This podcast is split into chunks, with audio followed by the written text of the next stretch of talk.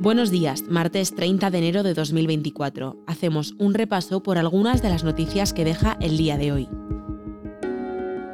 Las noticias de ABC.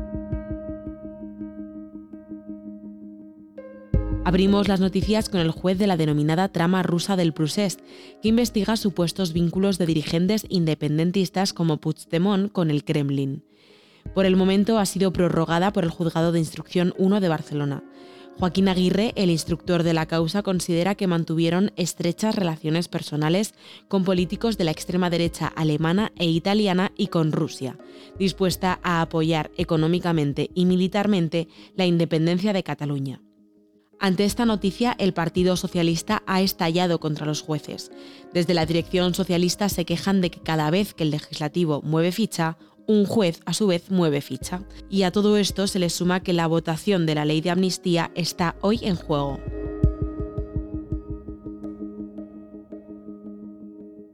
Un informe revelado por medios de Estados Unidos señala que un porcentaje de la plantilla de la Agencia para los Refugiados Palestinos de la ONU tiene lazos con Hamas. Ha sido Israel quien ha acusado a empleados de la agencia de secuestro, asalto a un kibutz y traslado de munición. Es un informe de la inteligencia israelí que ha publicado el New York Times, el que relata que un consejero escolar de la agencia, en el sur de Gaza, está acusado de trabajar con su hijo para secuestrar a una mujer de Israel. Según el diario estadounidense, este informe describe los nombres, detalles y puestos de los trabajadores acusados de colaborar con el grupo terrorista Hamas.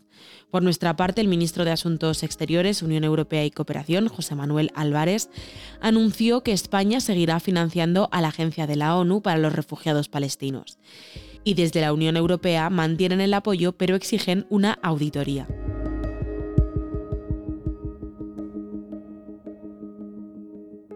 Seguimos con deportes. Jorge Méndez, el representante portugués que gestiona carreras como las de Joao Félix, Valde o Cancelo, ofrece facilidades para el regreso de Mourinho al Fútbol Club Barcelona. Tras el anuncio de dimisión de su actual seleccionador Xavi Hernández, Méndez cuenta con el apoyo de Deco, director deportivo del club catalán, compatriota suyo y una de las primeras estrellas que representó. Méndez está dispuesto incluso a solventar el problema económico que pudiera distanciar las partes para que el técnico portugués volviera al banquillo culé.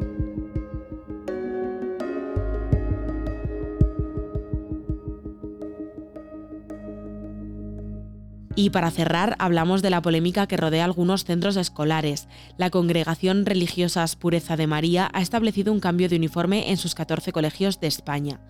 La decisión de retirar la falda de la vestimenta de las alumnas y establecer el pantalón obligatorio para todos los estudiantes ha hecho que varios padres se hayan quejado a los centros de que se haya tomado esta decisión de manera unilateral, sin tener en cuenta la opinión de los padres ni el coste económico que puede suponerles a las familias.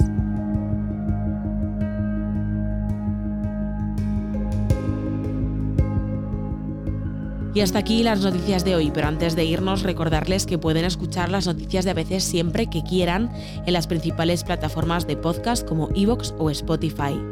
También se lo pueden pedir a sus altavoces inteligentes y por supuesto pueden acceder a este boletín desde nuestra página web abc.es.